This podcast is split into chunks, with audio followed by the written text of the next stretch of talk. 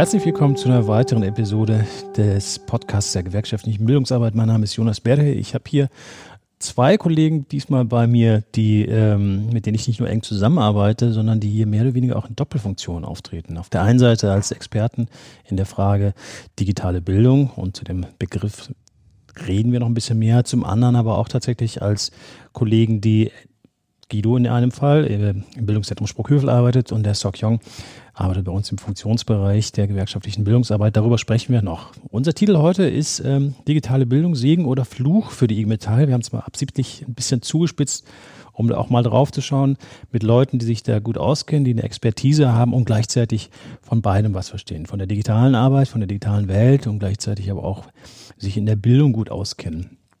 Guido Sokyong, toll, dass das geklappt hat. Schön, dass ihr dabei seid. Guido begleitet uns ja öfter. Ja, genau. Und Sokyong jetzt sozusagen, wie gesagt, in Doppelfunktion. Die IG Metall kennt auch euch aus verschiedenen ähm, Konstellationen in der Arbeit, aber trotzdem lasst uns auch mal bei euch nochmal einen kleinen persönlichen Blick zurückwerfen. Wo kommt ihr her? Wie seid ihr zu dem gekommen, wo ihr jetzt sozusagen gerade beruflich beheimatet seid? Genau. Guido, willst du das sehen? Ja, fange ich an. Ähm, ich habe ursprünglich, also die letzten 20 Jahre beim äh, DGB Bildungswerk äh, gearbeitet, DGB Bildungswerk Bund. Die haben ihr Tagungszentrum praktisch hier direkt um die Ecke von äh, Sprockhövel in Hattingen und dort war ich verantwortlich für die politische Bildung, für den Themenschwerpunkt Technologie und Gesellschaft. Und als ich da vor 20 Jahren äh, anfing, da war das im Prinzip so, dass mein damaliger Chef mir sagte, naja, wenn du äh, hier dieses Themenfeld jetzt bedienst, dann wirst du nicht drum rumkommen, ähm, mit den Leuten auch mal eine E-Mail zu schreiben, mit den Leuten auch mal irgendwie in Word was zu machen und äh, das, also das liegt, das, das liegt ja auch so ein bisschen am Themenfeld, aber er sagte, glaub bloß nicht, dass dir hier irgendjemand helfen kann. Also ähm, habe ich äh, relativ früh angefangen, mir beizubringen, wie man äh, WLANs baut. Ähm, da hatte ich dann letztendlich auch ein, ein, Team von Freiberuflern, mit denen wir das ähm, vielfach zusammen gemacht haben. Es war so ein bisschen Learning by Doing. Die ähm, äh, klassischen Tätigkeiten, die ähm, äh, später oder in vielen Häusern vielleicht dann auch Hausmeister übernehmen, was so die technische Infrastruktur äh, angeht. Äh, die lag also von Anfang an irgendwie bei mir als Bildungsreferent, ähm, weil das im Prinzip niemand anders im Haus konnte. Und ich konnte das natürlich auch nicht, aber ich hatte ein großes Interesse daran, dass das gekonnt wird und habe mir das deswegen beigebracht. Und dadurch hat sich in gewisser Weise auch mein Blick auf ähm, diesen pädagogischen Prozess, also das Lernen, äh, wie Menschen mit Digitalem zusammen lernen, äh, extrem verändert. Mhm. Soklong, wie war das bei dir? Wie bist du zu Ingmetall und zu deinem jetzigen Job gekommen? Also mein Weg ist äh, auf der einen Seite etwas klassischer als der von Guido, auf der anderen Seite auch ähm, eher ungewöhnlich. Bin auch, äh, ich bin Quereinsteiger. Ich habe damals im Studium, ich habe Politikwissenschaft studiert, äh, Kontakt zu Metall bekommen über eine gewerkschaftsnahe Studiegruppe, die AGF. Äh, der eine oder die andere wird das äh, vielleicht schon mal gehört haben.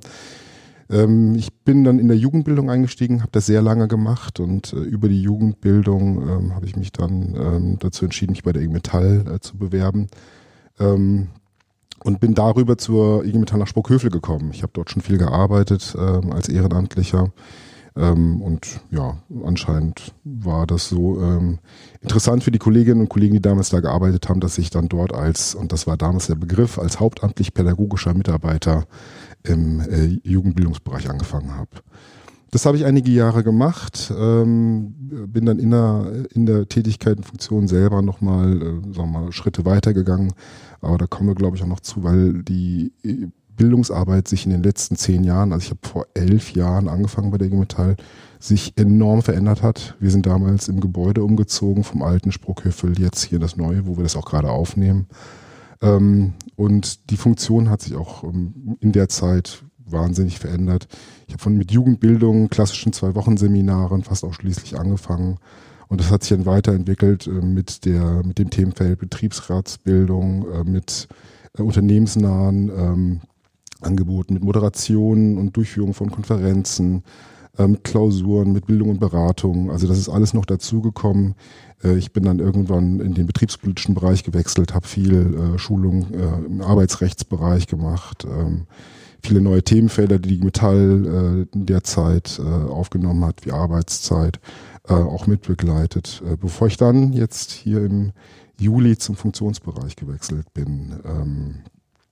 Was äh, ich als einschneidendes Erlebnis innerhalb dieser elf Jahre hatte, war eine Begegnung mit Guido. Das war, ich glaube, 2014 oder 2015. Ja, eine, ja genau. Das war eine interne Fortbildung zum Thema Digitalisierung der Bildungsarbeit. Ich weiß noch sehr gut mit Thomas Kreimel von der österreichischen Gewerkschaft ja. und dir. Und das hat bei mir sofort äh, Sachen ausgelöst, weil ähm, ich jetzt nicht aufgrund meines Studiums oder irgendwelchen anderen Sachen schon durchaus eine Neigung zu mhm. äh, technischen äh, Fragestellungen habe und zur Digitalisierung. Ähm, vielleicht mein Blick auch ein bisschen in den angelsächsischen Bereich, wo ich viele Sachen lese und auch nachvollziehe und auch vielleicht nach Korea, ja, also auch da ist, es spielt ja Digitalisierung eine große Rolle, ähm, hat mich das schon immer stark angesprochen. Und die Frage, was Bildungsarbeit damit zu tun hat, habe ich dort nochmal systematisch aufbereitet, aufbereitet gezeigt bekommen.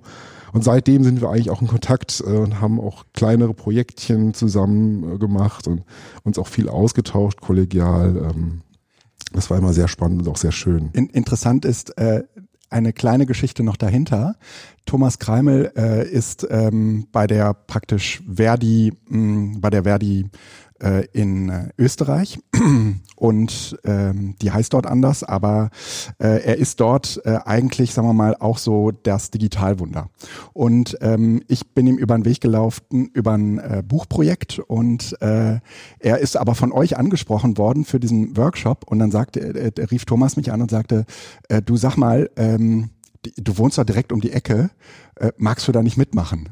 Mhm.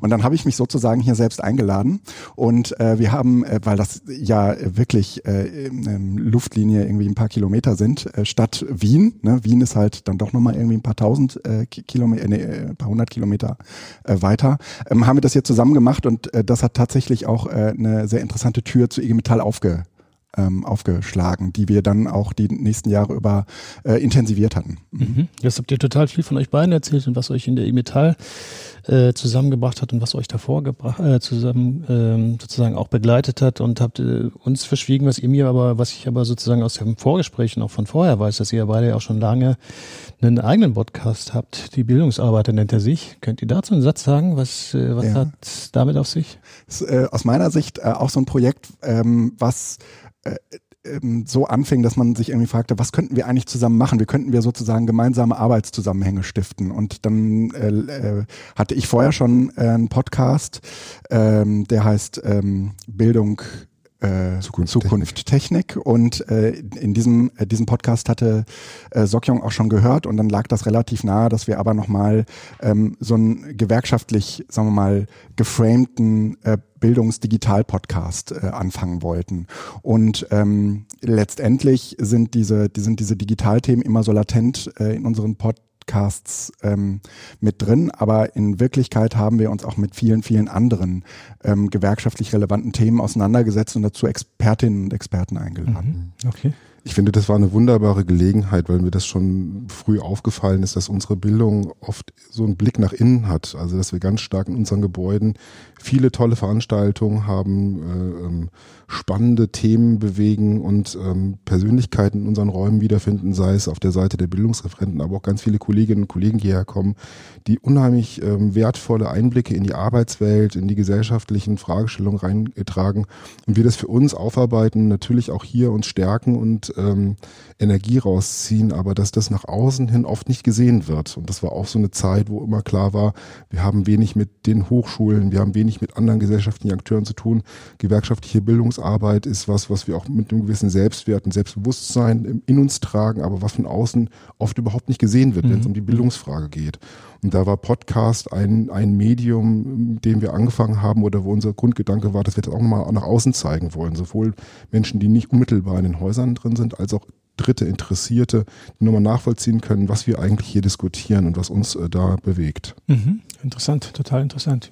Also, davon wusste ich ja schon, ich würde mich noch mehr ein bisschen mehr reinhören. Das heißt, ihr habt eigentlich mit Podcasts schon Erfahrung gesammelt, als das in der E-Metall noch, dass da noch sehr wenige wussten, wie das überhaupt geschrieben wird, glaube ich. Wir sind ja überhaupt erst durch die Corona-Krise durch die viel zitierte, mehr oder weniger im digitalen Zeitalter angekommen, zumindest in vielen Arbeitsbereichen in der Metall. Das wird ja immer wieder festgestellt. Und ich will ja mit euch gemeinsam mit diesem zugespitzten Titel Digitale Bildung, Segen oder Fluch schon auch nochmal drauf schauen, wo stehen wir da gerade? Was, was hat das eigentlich für, für Vorzüge, für Praxen gerade entwickelt, für hauptamtliche Kolleginnen und Kollegen, für uns als politische Organisation? wo kann man sich denn eigentlich da nochmal weiterentwickeln? Darum soll das ja alles gehen hier heute bei dem äh, Gespräch mit euch beiden. Gleichzeitig lasst uns vielleicht mit einem, äh, mit einem, mit einer Zuspitzung sozusagen einsteigen. Digitale Bildung aus eurer Expertenperspektive. Was versteht man denn eigentlich darunter? Oder vielleicht anders gefragt, was sollte man darunter verstehen, wenn es ganz viele Missverständnisse da draußen ja, gibt? Ja. Ähm, willst du oder soll ich? Ich, ich kann gerne mal anfangen. Ja, ja also ein, eine große Wendung, die sich für mich in der, in der Auseinandersetzung dieser Frage ergeben hat, war nochmal ein Vortrag von Professor Keres von der Uni Duisburg-Essen, äh, der nochmal klar gemacht hat, dass ähm, es keine digitale Bildung gibt, sondern Bildung in der digitalen Welt. Und ich finde, das ist eine sehr markante Denkfigur, mit der man auch ähm, das Thema gut aufgreifen kann. Mhm. Weil das keine Teilbildung ist im Sinne von Betriebsrätebildung oder politische Bildung oder unpolitische Bildung, sondern die Rahmenbedingungen gerade in den letzten zehn Jahren haben sich äh, in der Gesellschaft massiv verändert. Und das spüren wir, wenn wir unser Smartphone nehmen oder wenn wir gucken, wie sich die, ähm, wie sich Nachrichten und Nachrichtenvermittlung verändert hat, was Social Media mit sich gebracht hat, welche Diskussionen in Betrieben geführt werden, wie man Arbeitsprozesse umstellt. Da bewegt sich unheimlich viel. Ja, und ähm, das ist von ähm, äh, äh, Spinnern wie Elon Musk, die als solche begriffen werden, das ganz weit nach vorne oder in komische Richtungen gedacht wird, bis zur sehr pragmatischen Frage, wie man eigentlich seine äh, Wissensbestände, die man hat, organisiert. Ja? Und in den Seminarraum rein die Frage, wie man miteinander in Kontakt bleiben kann. Also das sind, das durchleuchtet, das durchzieht quasi alle Bereiche, um im Privaten, ja, also dass man sich beim Kochen jetzt, also ich gucke mir zumindest YouTube-Videos an, wie ich es mache, ja, das macht es mir deutlich einfacher. Der Streit mit den Kindern, welche, äh, wer darf jetzt an welchem Gerät welches, äh, welches Streaming-Portal angucken, um sich irgendwas anzugucken, das ist ja also wirklich überall zu sehen. Ja. Und ja. die Frage für mich wäre jetzt nicht, oder nicht die Frage, sondern wenn es um Bildung geht, ist es ja nicht die Frage, ob es jetzt eine digitale Bildung gibt, sondern wie eine Bildungsarbeit im Jahre 2020 ausschauen kann, die genau diese durch das, das Durchziehen von Digitalisierung aufgreift, das nutzt, was da ist, die, äh, die Einordnung ermöglicht und dann auch die Frage, wie man das äh, tatsächlich ähm, reflektiert, ja, dann ähm, aufgreift. Ja, äh, Keres hattest du äh, schon äh, angesprochen und äh, ein bisschen mit dem Begriff aufgeräumt. Äh, ich finde einen anderen Begriff, man ist ja dann immer auf der Suche und Begrifflichkeiten, äh, wissen wir ja auch, prägen sehr, sehr stark unsere Vorstellung davon, um was es sich handelt. Und äh, digitale Bildung fokussiert ähm, relativ stark auf das äh, Digitale. Und ähm, was Keres eben auch sagt, ist, ähm, da stehe ich, da würde ich sagen, das deckt sich auch sehr stark mit meinen Erfahrungen ähm, das ist nichts, was man mal temporär im Seminar einsetzt, sondern es ist eigentlich etwas, was nicht nur unser Leben, sondern auch unsere Bildungsarbeit so äh, vertikal durchzieht. Also es gibt eigentlich nichts, was was, wo das Digitale da nicht drin vorkommt. Und äh, das prägt so ein bisschen dann letztendlich auch die Vorstellung davon, egal wie man das Kind am Ende nennt, ob digitale Bildung oder wie auch immer. Ein anderer Begriff, den ich äh, in dem Zusammenhang sehr, sehr gut finde, ist zeitgemäße Bildung. Zeitgemäße Bildung ist immer so ein bisschen ein Affront, wenn man das so im, in so einer Bildungsreferentinnenrunde sagt, dann sagt, wieso? Wir machen, natürlich machen wir zeitgemäße mhm. Bildung. Was, äh, was bildest du dir denn ein? Ne, wir sind doch nicht von gestern. Und das stimmt ja auch.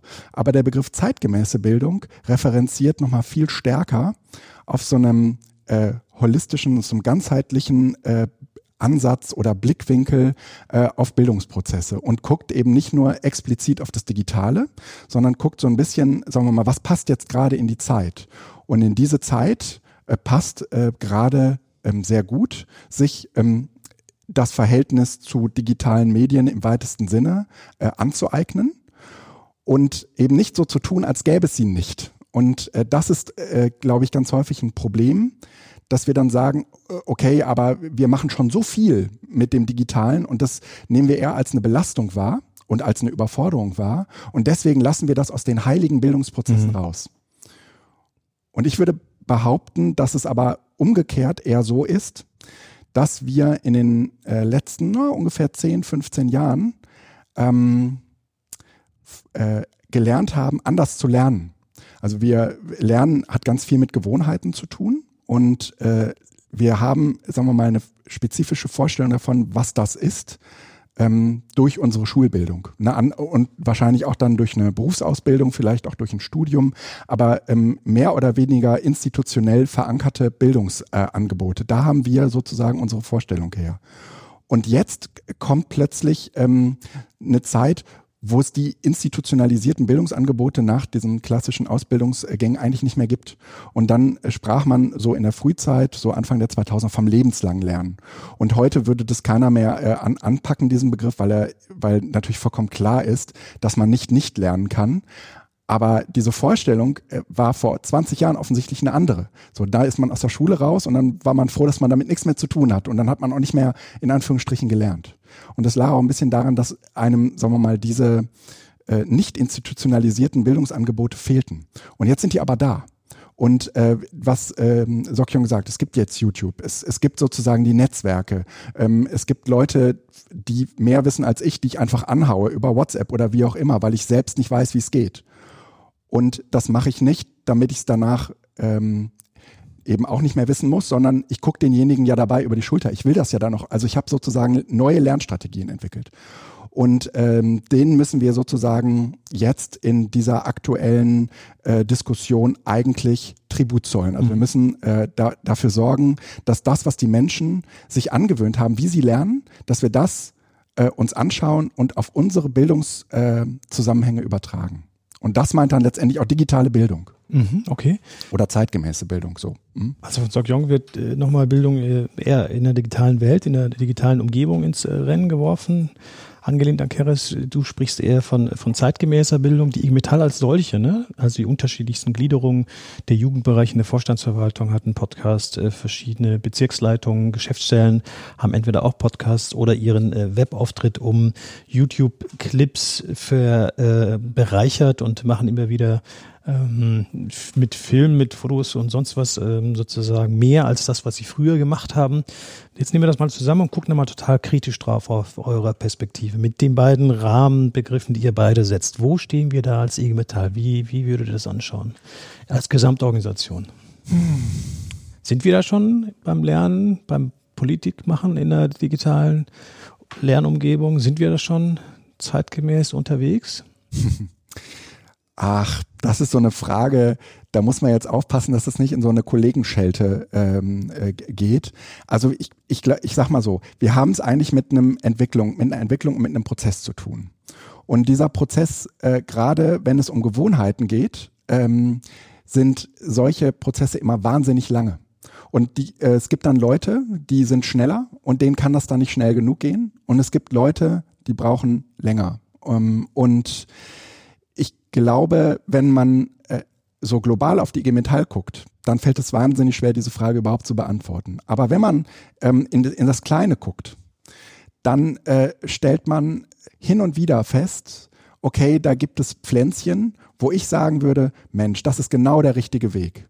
Aber ich glaube, wir sind uns gerade im Bildungsbereich auch gar nicht darüber einig, ob das Digitale zwangsläufig der richtige Weg ist. Also ähm, so, so wie ich das zum Beispiel verstehen würde, ja, dass das dann das, äh, das Smartphone ist dabei und ähm, wir, wir lernen, sagen wir mal, viel selbstlernender ähm, mit anderen zusammen natürlich. Ähm, das wäre sozusagen mein Entwurf davon. Aber ich bin mir relativ sicher, dass ich da überhaupt nicht d'accord bin mit anderen Kolleginnen in der Organisation. Und äh, da geht's überhaupt nicht irgendwie darum, was davon ist jetzt radikaler, radikale politische, äh, auch digitale Bildung und ähm, was wäre denn schon mal zumindest ein zarter Anfang. Ähm, sondern da geht's tatsächlich auch um so äh, pädagogische Herangehensweisen. Ähm, und da würde ich schon sagen, äh, leben wir von der Unterschiedlichkeit. Und das ist auch absolut in Ordnung. Das und ist jetzt sehr freundlich ausgedrückt, Guido. Ja. Okay. Wir leben von der Unterschiedlichkeit. Ich bin da ein bisschen optimistischer, okay. Guido. Ähm, ich Vielleicht. würde es auch nicht nur an der Bildungsfrage festmachen, weil die in Wirklichkeit ja auch keine, sagen wir mal, so eine, so eine abgetrennte ist zu dem, was man sonst in der IG Metall macht. Also jeder äh, Sekretär, jede Sekretärin, jeder, der in Auseinandersetzung mit einem Kollegen oder Kollegen steht, da passieren ja auch Mini-Bildungsprozesse, wenn man so will. Ja, meine Frau hat, die im ähnlichen Bereich arbeitet, hat mal gesagt, was wir machen in den Bildungszentren, das ist als Bildungsarbeit mal so eine große Bühne und was sie als Sekretärin damals gemacht hat, ist so Stand-up-Bildungsarbeit. Äh, äh, mhm. Ja, immer, immer ganz schnell so, so Sachen reinzumachen. So gesehen würde ich das ausweiten.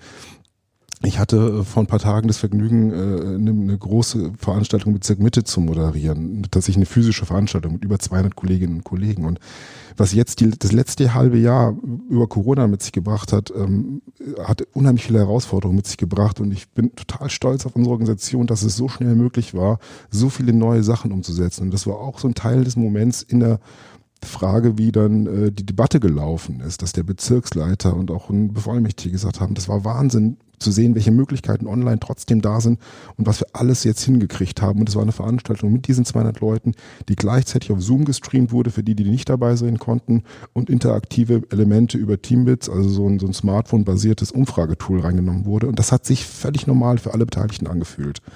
Ne? Und das wäre letztes Jahr völlig unvorstellbar gewesen. Und dass es jetzt so eine, eine Selbstverständlichkeit darstellt, das lässt mich schon sehr optimistisch äh, blicken auf auch viele Sachen, die wir hier ausprobieren und machen. Ich glaube halt, ähm, das ist halt auch was, was äh, ich mir noch stärker wünsche, was jetzt schon, finde ich, in vielen Bereichen zu sehen ist, dass wir uns zutrauen, auch äh, Fehler zu machen, auszuprobieren, aus diesen Sachen, die wir ausprobieren und Fehler machen, zu lernen. Mhm. Ja, und das ähm, wie gesagt, nehme ich ganz stark in der, in der Fläche wahr, dass das gemacht wurde. Klar ist, es muss funktionieren. Ja?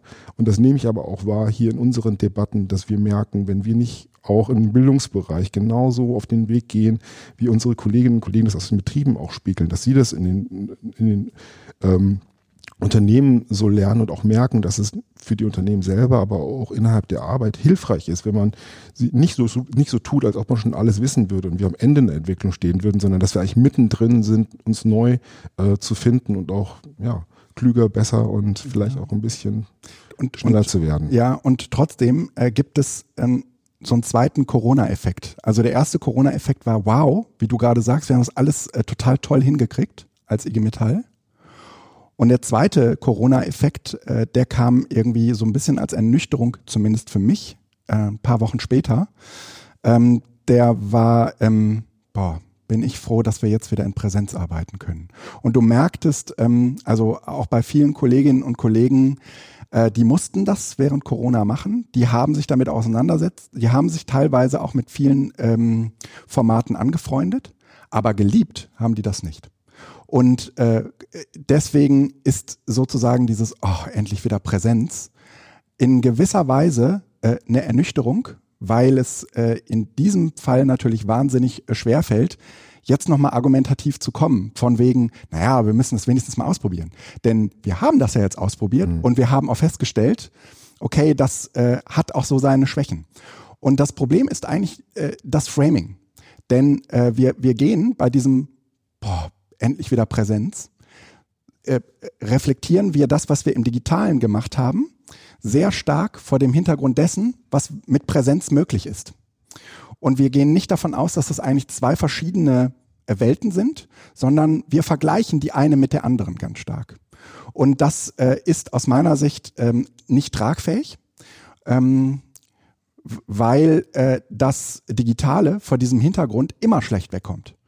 Und umgekehrt könnte man auch sagen, dass ähm, Präsenzseminare äh, wahnsinnig schlecht wegkommen, wenn man bestimmte äh, ähm, Marker aus der digitalen Welt anlegt. Ähm, was zum Beispiel das Erreichen neuer Zielgruppen angeht, was, äh, sagen wir mal, die Flexibilität angeht, was auch, sagen wir mal, diese Lerntypen angeht, die von sich aus und gerne und alleine lernen und so weiter, ähm, die äh, sind sozusagen in einem Präsenzseminar, das äh, sehr gut ähm, angeleitet wird von einer, von einem Referentin oder einer Referentin, ähm, vielleicht auch gar nicht so glücklich. Und äh, das zeigt so ein wenig, dass dieses Entweder-Oder-Denken auch durch Corona, ist jetzt mal eine Behauptung, eher verstärkt wurde. Und ich ähm, würde mir wünschen, dass wir jetzt so ein wenig in so eine ähm, Richtung kommen wie, okay, lasst uns darüber nachdenken, was kann denn digital gut? Und welche Formate müssten wir jetzt eigentlich entwickeln? Auch jenseits von Präsenz, äh, von, von Blended äh, Learning Formaten oder so Hybrid-Formaten, wo wir dann noch irgendwie zusätzlich Leute in den Seminarraum schalten, ähm, welche Formate müssten wir eigentlich entwickeln, die dem Digitalen zuträglich wären? Und äh, nicht des Digitalen wegens, sondern weil wir damit Menschen erreichen oder vielleicht auch Lerntypen äh, ähm, befördern können, äh, die wir sonst mit unseren Präsenzformaten eigentlich nicht erreichen. Also, ne, das meine ich dann so ein bisschen mit, ähm, wir müssen äh, auf die Unterschiedlichkeit hoffen, mhm. ja, dass die gesehen wird. Ich, auf die Unterschiedlichkeit. Ja. Ich, ich bleib mal dabei, ne? Ja? Was du gerade gesagt hast, auf die Unterschiedlichkeit hoffen. Ähm, du, du argumentierst ja so ein bisschen, dass wir das nicht gegeneinander ausspielen sollen, Präsenzlernen und äh, die, digitales Lernen oder das Lernen in der digitalen Welt. Das Beispiel von dir mit der mit der Großveranstaltung äh, Sokyong in, in Mitte fand ich auch wirklich, äh, wenn man alleine die Bilder auf Facebook sieht und so, das ist schon, äh, finde ich, eine also wirklich eine, erstens eine tolle Blaupause, um sowas wie Tarifrunde Aktivierung, Leute mitnehmen, zu denken und auch das, was du sagst, äh, Guido, das gar nicht gegeneinander auszuspielen, sondern eher über Blended Learning, über hybride Veranstaltungen nachzudenken und jetzt gar nicht den einen, den Kritikern sozusagen das Wort zu reden und zu sagen, die ganzen digitalen Angebote sind eine Spielwiese für die ganzen Tech-Nerds in der Organisation und ganz gleichzeitig auf der anderen Seite aber auch nicht denen, die sagen, äh, Präsenz ins Bildungszentrum rein, das ist das A und O, es gibt gar nichts anderes.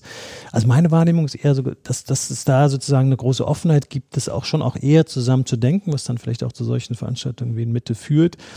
Und wir brauchen da aber eine größere Praxis. Ne? Wir haben ja, wir haben ja einen großen Zulauf über unsere, äh, in Anführungsstrichen, normalen Bildungsangebote. Da kommen über 130.000 oder um die 130.000 Leute im Jahr hin in die Bildungszentren. Gleichzeitig haben wir jetzt in den Corona-Monaten seit März ähm, fast 27.000 Leute erreicht äh, auf der digitalen Ebene, also mit den Web-Talks, die, die wir gemacht haben mit verschiedenen Gästen, mit verschiedenen Formaten, die ganzen Online-Angebote, die es aus den Bildungszentren gab. Und da sind die ganzen Angebote, diese ganzen Online-Seminare der Geschäftsstellen und Bezirke noch nicht mal mitgerechnet. Also beides erfreut sich großer Beliebtheit, beides muss man in dieser neuen Zeit, glaube ich, schon zusammendenken, denn der Rahmen ist ja immer noch der gleiche, eine politische Großorganisation, die auch morgen noch durchsetzungsfähig sein will.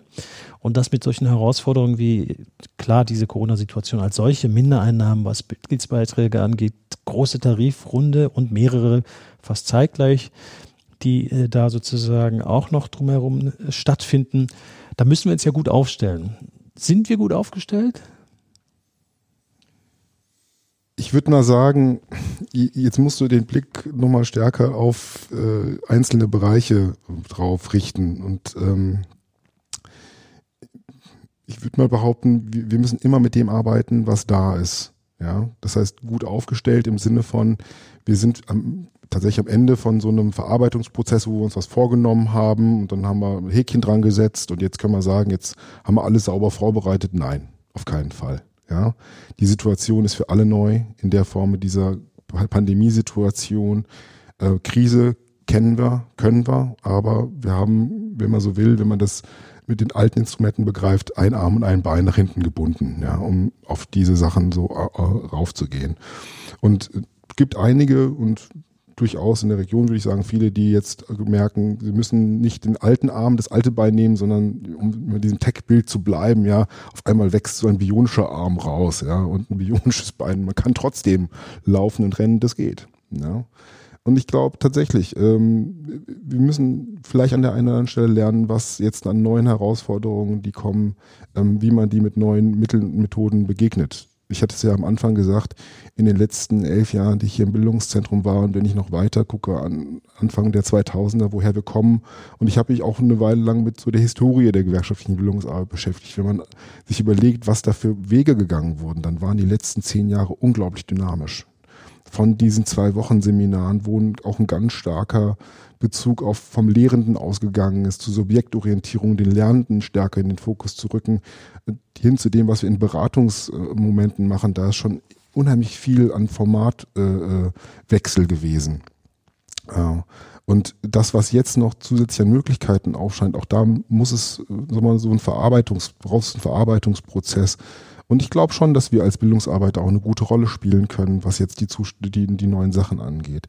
Ich glaube im Gegensatz halt zu dir, Guido, dass es nicht so ein Auf-Ab mit Corona war, sondern es hat nochmal aufgezeigt, dass eigentlich es für solche neuen Veränderungen sowas wie eine Kapazität braucht wenn man so will, so ein Utopieüberschuss, dass man Raum hat, über Sachen nachzudenken, wo man in dem getriebenen Alltag vielleicht auch gar nicht zukommt. Und das ist bei Bildungsarbeitern äh, äh entgegen vieler äh, gegenteiliger äh, Einschätzungen nicht so, dass wir unheimlich viel Zeit hätten, uns da irgendwie in den Seminarsesseln bequem zu machen und über die Welt zu sinnieren, sondern auch wir müssen ganz viel erledigen, ganz viele Seminare, ganz viele Anforderungen, ganz viele Aufgaben ähm, bewältigen und dann noch zu gucken, wie man das Ganze auf einer anderen Ebene spielen kann oder mit Mitteln der anderen Ebene nochmal anzureichern.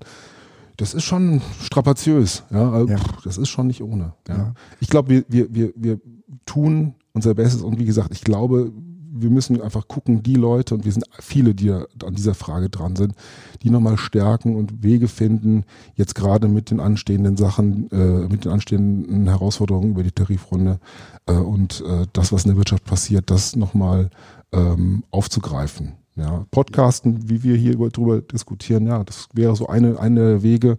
Und da gehen wir ja auch, glaube ich, Möglichkeiten an, dass wir das auch weiter und breiter anbieten wollen. Also ich glaube, dass ähm, Krisen, und in einer solchen befinden wir uns ja ähm, auch gerade, ähm, immer radikalisieren.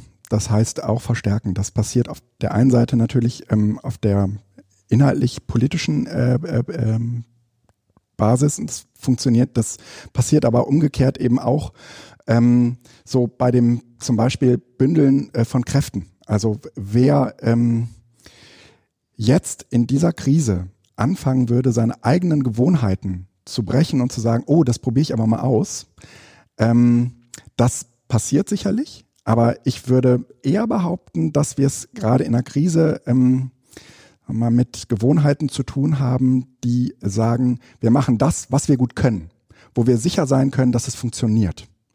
Und all die Experimente, und darunter fällt in gewisser Weise auch häufig, häufig so dieser ganze Digitalraum. Ähm, das nehmen wir nur dort, äh, das nehmen wir nur dort in Anspruch, wo wir wirklich blank sind und wo wir keine andere Wahl haben. Und äh, das ist das alles äh, ist, sagen wir mal, Teil einer eines einer Radikalisierung in, in jeder in jeder Form, ja. Und ähm, auch wenn sich das dann sozusagen ähm, in unserem täglichen Handeln gar nicht so radikal darstellt, ähm, reden wir aber äh, vielleicht über zwei wirklich sehr entgegengesetzte Pole. Das eine äh, ist, ähm, sich dann zu fragen, wo kommen wir nicht drum rum, mit digitaler, mit digitalen Formaten an den Start zu kommen. Das sicher würde unser Überleben sichern. Und solche Überlegungen finden in der Organisation statt. Insofern würde ich sagen, wir sind da gut aufgestellt. Ähm, es ist definitiv in dieser Organisation nicht so, dass man äh, gerade so von allen Seiten äh, zu spüren bekommt, nee, wir sind jetzt hier gerade in einer Krise, Entschuldigung, wir, hier ist jetzt Schluss mit Experimenten, wir machen jetzt das, was wir gut können und das ist sozusagen eben nicht das Digitale, sondern das ist, sagen wir mal, die angestammten Formate, von denen wir wissen, da erreichen wir unsere Leute, da können wir sie mit mobilisieren, da können wir äh, sie theoretisch auch ähm, aktivieren im Betrieb, sagen wir mal, äh, zu, zu handeln. Und äh, das ist äh, nun mal das Präsenzformat. Das funktioniert da extrem gut mit.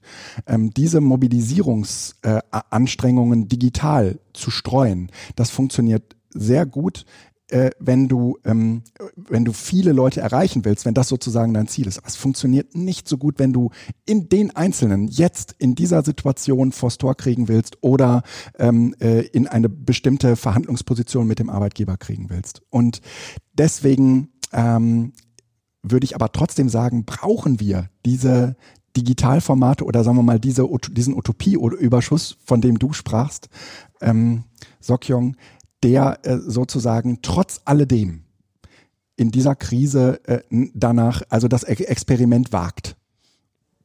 Ich weiß gar nicht mehr, ob das so experimentell ist. Also ich gucke jetzt mal über den Tellerrand der Bildungsarbeit hinaus und ich sehe, dass äh, viele Bezirksleitungen mittlerweile wie selbstverständlich auch äh, sich über die sozialen Medien präsentieren. Und das ist nicht eine Frage von entweder oder, sondern das ist völlig das normal, wie normal dazugehört, dass man sowohl die, äh, in die Betriebe geht, mit den Menschen redet, äh, soweit es geht, Versammlungen einberuft, die auch äh, Menschen unmittelbar in Begegnungen bringen, aber das dann auch tatsächlich auf Facebook gezeigt wird, dass dann auch über Kanäle das multipliziert wird, also dass es so zueinander gehört, wie eigentlich wir das auch gewohnt sind von allen möglichen anderen, äh, äh, sagen wir mal, Veranstaltungserfahrungen, die, die es so gibt drumherum. Also da, da, da ist so, sowas wie eine Normalisierung und weniger so ein Experiment die Frage. Das Spannende ist, was dann noch dahinter liegt, also was noch gibt, wo man tatsächlich äh, mehr als nur diese Frage der Öffentlichkeitswirksamkeit der Situation nehmen kann.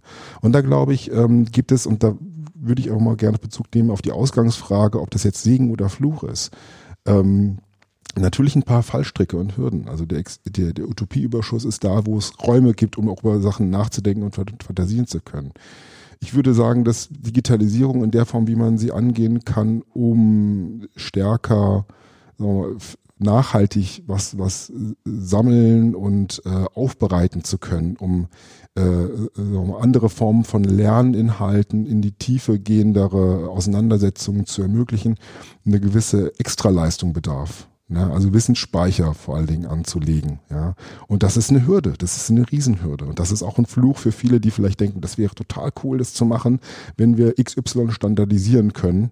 Ja, also Leute, die in der Bildungsarbeit sind, wissen, was es für ein Vorteil ist, wenn man Wandzeitungen und Flipcharts recyceln kann. Ja, von dem man weiß, die benutzt man nicht nur einmal, sondern vielleicht vier, fünfmal, bis das Papier äh, nicht mehr in der Form ist und dann muss man es nochmal machen. Spart einem Zeit. Ja? Mhm.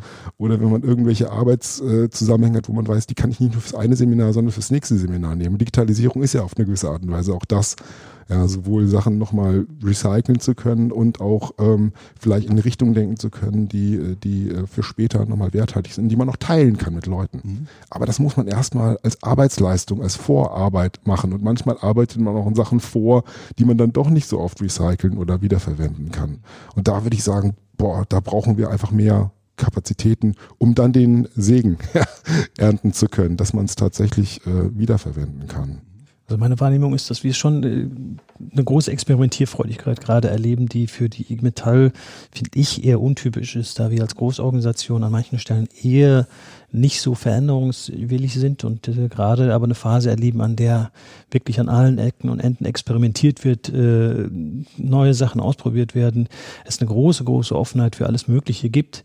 Und das ist sozusagen ein total guter Moment, den die IG Metall, finde ich, sehr, sehr offensiv genutzt hat, um da aus der Krise rauszukommen. Gleichzeitig mit so einem anderen Thema, ähm, was mir auch ein Herzensanliegen ist, da komme ich sozusagen politisch innerhalb der Organisation her, äh, aus der Schließungsarbeit. Da merken wir eher, dass sich gerade in der Frage, und Erschließung heißt nicht nur, aber auch äh, Mitglieder gewinnen, dass wir da sozusagen schon auch Herausforderungen haben. Also dass wir das in den letzten Monaten nicht so gut gemacht haben, weil es total schwer war. Also der einzige größere äh, Fall, von dem ich weiß, in dem es gelungen ist, wirklich in dem Rahmen der Betriebsratswahlen der Geschäftsstelle Friedrichshafen Oberschwaben über 100 Leute zu organisieren, war wirklich auf die gute alte analoge Art mit wirklich äh, ansprechend, also mit Masken und allem Möglichen, was wir da brauchen in der aktuellen Zeit, äh, um da sozusagen auch den politischen äh, Bezug zu den Leuten herzustellen und die dann auch im wahrsten Sinne für uns zu gewinnen. Da, da fehlt mir so ein bisschen die Fantasie, weil ich jetzt noch nicht so viel weiß oder nicht so viel gehört habe, dass wir in der digitalen Welt ähm, das auch sozusagen gut geschafft hätten. Da gibt es sicher nochmal Sachen, die man ausprobieren muss, weil wir noch relativ am Anfang stehen als Organisation, glaube ich. Ne? Als, auch wenn es natürlich verschiedenste digitale Prozesse innerhalb der Organisation schon längst gibt. Aber dass wir unser politisches Handwerk auch sozusagen mühelos in eine digitale Welt übertragen, das, äh, da brauchen wir, glaube ich, noch ein bisschen Zeit und die muss man uns auch erstmal geben. Also da machen wir Lernerfahrungen wie andere auch weil bei uns kulturell und politisch sehr, sehr vieles natürlich vom guten alten Händedruck, der heutzutage nicht mehr geht, abhing. Und das hat alles seine ja. Vor- und Nachteile. Und da gehen alle Organisationen auch ihre, ihren eigenen genau, Weg. Und deswegen kann man am Ende auch nicht sagen, wie, wo stehen wir. Nee. Aber das kann man nicht vergleichen. Die, die genau. ähm, ne, haben alle andere Aufgaben zu bewältigen. Ja. Ne? Und ich denke, das ist auch da ist es sozusagen nach einem halben Jahr sozusagen draufzuschauen und zu sagen, jetzt aber wieder zurück ähm, äh, auf los weil das alles sozusagen nichts gebracht hat. Das wäre sozusagen einfach wahnsinnig verfrüht. Ich glaube, da müssen wir noch weiter denken, weiter experimentieren und ausprobieren. Kommen wir mal auf was anderes zu sprechen, was wir neben dem, wie wir sozusagen uns da gemeinsam bewegt haben, äh, draufschauen. Wir haben das in den letzten Podcasts immer wieder auch, äh, äh, ob das jetzt mit Claudia Peter und Irene Schulz war oder mit dem mit dem äh, Uwe Meinhardt. Ähm, also wir haben immer wieder über die Herausforderungen auch mit den Rechten gesprochen, die wir in, in unseren Betrieben ja auch erleben und auch da draußen, die ja auch nicht äh, immer blöd sind, leider, sondern auch über digitale Instrumente verfügen, auch über Social Media verfügen, auch unterwegs sind und darüber sozusagen auch unmittelbar viele unserer Kolleginnen und Kollegen erreichen. Ähm, wie nehmt ihr die Herausforderung wahr? Also in der digitalen Welt mit Verschwörungsmythen, mit, ähm, mit unglaublich äh, unerträglichen Aussagen, mit äh, Clips, die sozusagen Wahrheiten verschieben. Das prägt unsere Leute ja auch, die wir dann, wenn wir im Seminarraum in der Geschäftsstelle den Kolleginnen und Kollegen begegnen. Wie, wie, wie ist das bei euch? Das ist für mich durchaus eine Herzensangelegenheit, so wie es für jeden Gewerkschafter und jede Gewerkschafterin sein sollte, die Frage, wie man sich gegen äh, Faschismus, Neofaschismus, äh, die Frage, wie man gegen rechts arbeitet, positioniert. Und ich habe da ein altes Zitat gefunden, das finde ich total spannend. Es gibt die 17 Bildung, äh, Thesen zur Bildungsarbeit von Hans Preis, äh, Vorstandsmitglied für die Bildungsarbeit zuständig, 72. Ja, das haben wir im Jugendbereich bis heute, glaube ich, wird das immer noch reflektiert.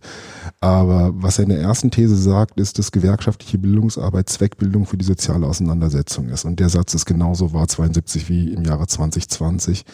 Und zuletzt sagt er, Ziel aller gewerkschaftlichen Bildungsarbeit muss stets sein, die Teilnehmer zum gesellschaftspolitischen Engagement zu befähigen. Und meine These wäre, im Jahre 2020 heißt dieses gesellschaftliche Engagement, sich auch online genauso gut politisch bewegen zu können wie in der physischen Welt. Ähm, was in, in der Rechten passiert und was wir, finde ich, als Organisation und wo viele linke Organisationen noch ihre Schwierigkeiten mit haben, ist, dass die Frage von Meinungs- und Haltungsbildung, also von Meinungsaustausch und der Bildung von Haltungen, eine radikale Verschiebung erfahren hat in den letzten Jahren. Es ist nicht mehr der Multiplikator, den wir hier in unseren Räumen ausbilden, der dann zurückgeht in den Betrieb und in den Pausenräumen mit seinen Kollegen die offene Debatte führt über die Frage der Ausrichtung der Gewerkschaft oder des, der Betriebspolitik. Ja, sondern es ist Smartphone, in das reingeguckt wird, wo man über YouTuber und äh, Telegram-Gruppen irgendwelche äh, komischen Sachen nachvollzieht, die mit einem resonieren und weniger sagen wir mal, das, wo man klassischerweise mit den Leuten über Fragen geredet hat. Das gibt es zwar noch, aber die, die, die Frage, wo, welche Informationen wie, zu welchen Haltungen verdichtet werden, da müssen wir ran. Ja, und ich glaube, da wäre es, wäre, wäre es gut, wenn wir als Bildungsarbeit Stärken, die Stärken, die wir in beiden Welten haben, so nutzen, dass klar ist, dass wenn wir diskutieren, Haltungen prägen mit den Leuten, die wir hier haben, sie womöglich sogar inspirieren im besten Falle.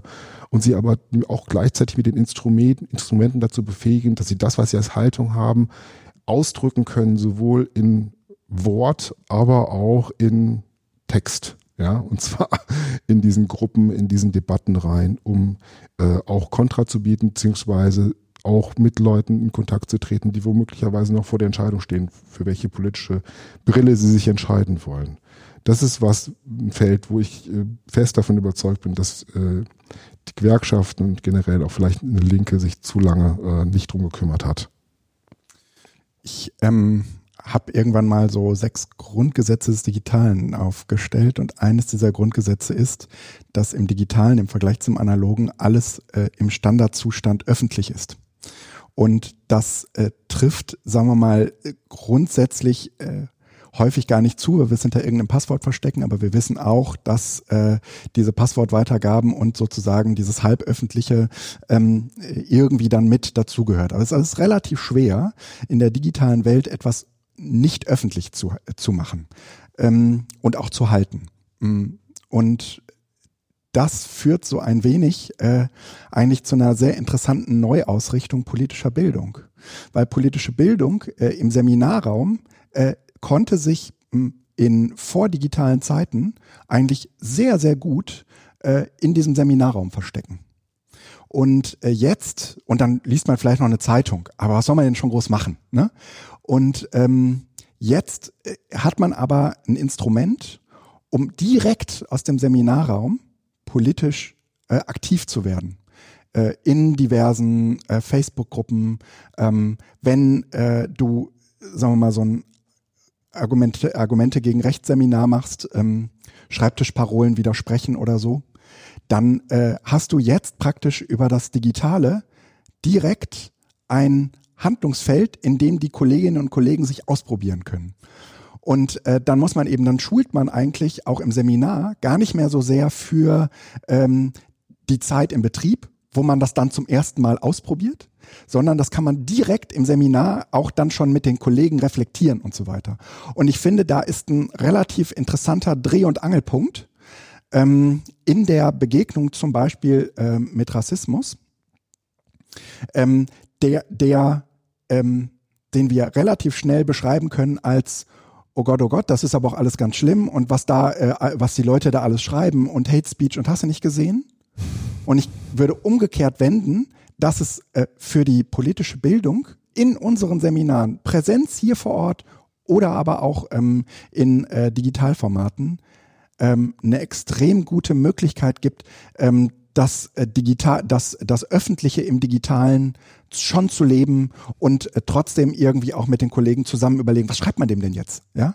Und ähm, das macht man, da, da findet sozusagen auch eine Begleitung im Seminarraum statt, die es dir auf eine ganz Art und eine ganz andere, ganz andere Art und Weise ermöglicht, später eben auch deutlich selbstbewusster äh, in betriebliche äh, Auseinandersetzungen zu gehen, weil du genau weißt, äh, weil du das vorher schon argumentativ mal an dir selbst ausprobiert hast. Und da sehe ich eine große, da sehe ich eine große Chance, die wir, äh, die wir äh, ergreifen müssen.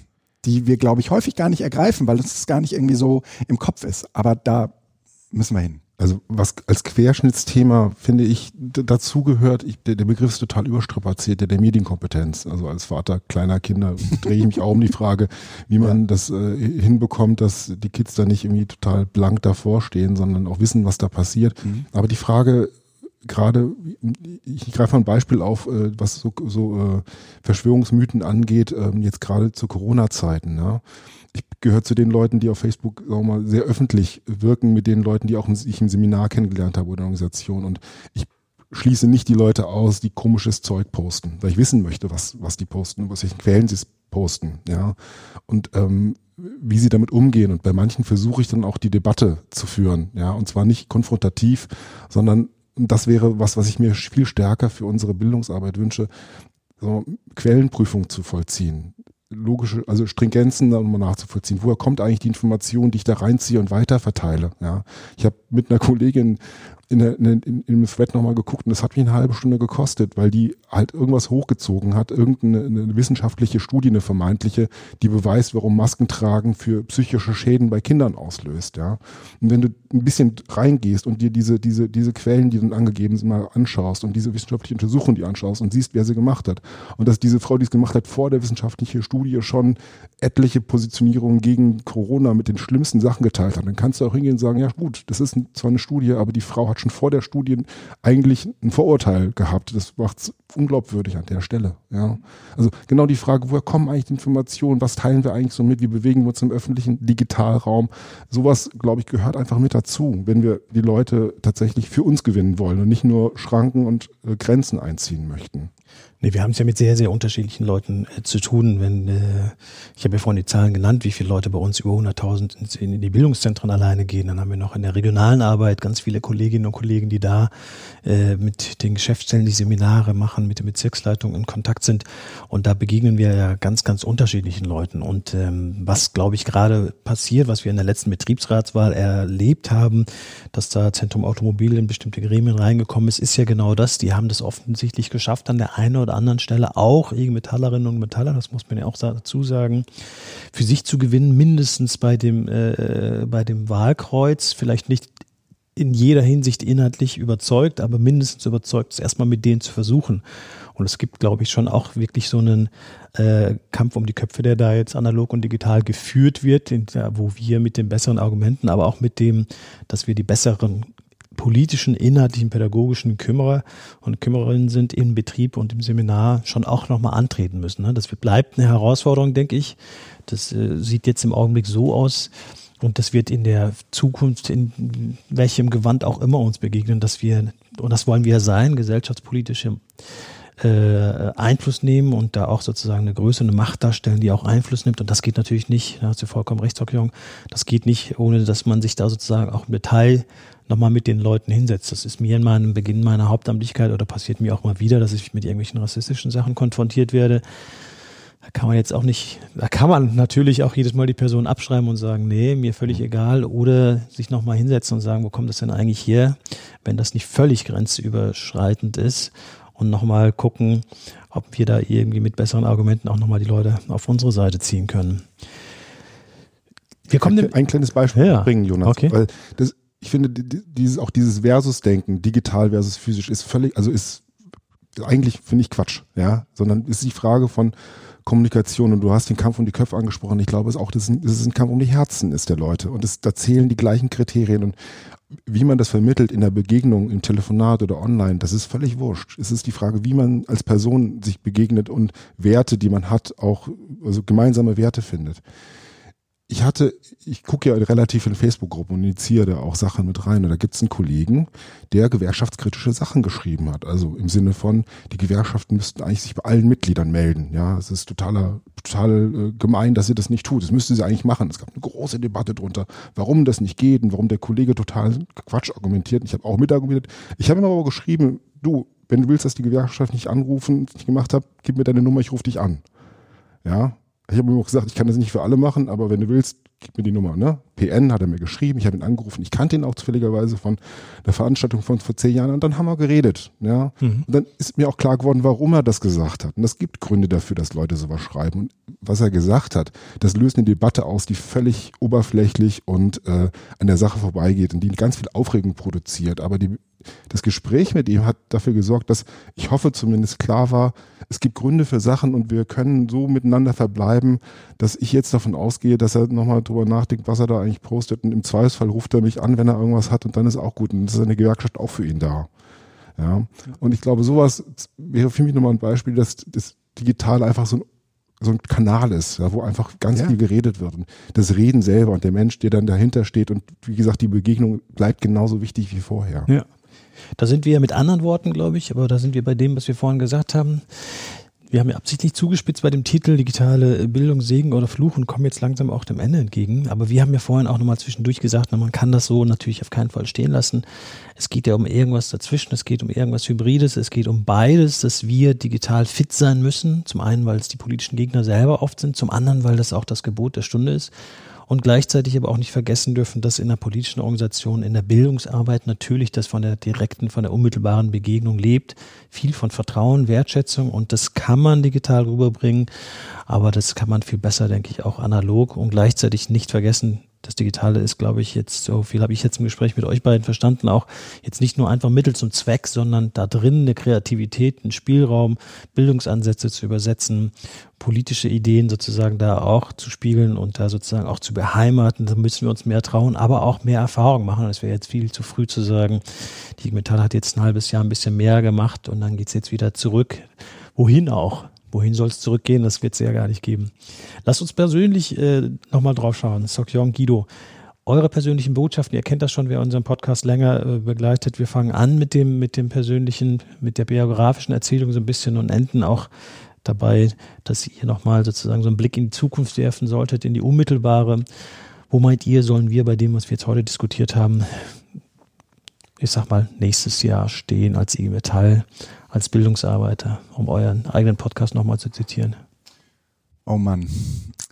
Ähm, das ist gar nicht so einfach, weil es natürlich irgendwie auch so eine Zielmarke äh, setzt, ähm, äh, an der man unter Umständen selbst nur sehr begrenzt mitwirken kann. Ne? Und ähm, trotzdem würde ich, äh, würde ich mir wünschen, dass ähm, die Digitalformate, die wir in Corona-Zeiten entwickelt haben, dass wir die verstetigen, dass die sozusagen auch äh, Teil eines Bildungsprogramms werden, dass die vielleicht auch ein eigenes Profil kriegen.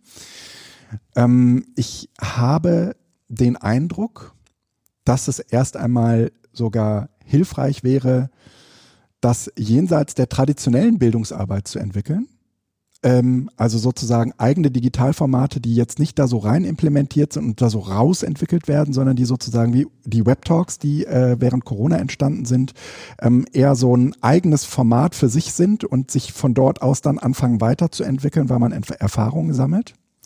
Und dass wir getrennt davon eigentlich ähm, unsere traditionellen Bildungsprozesse anschauen, also die Präsenzseminare.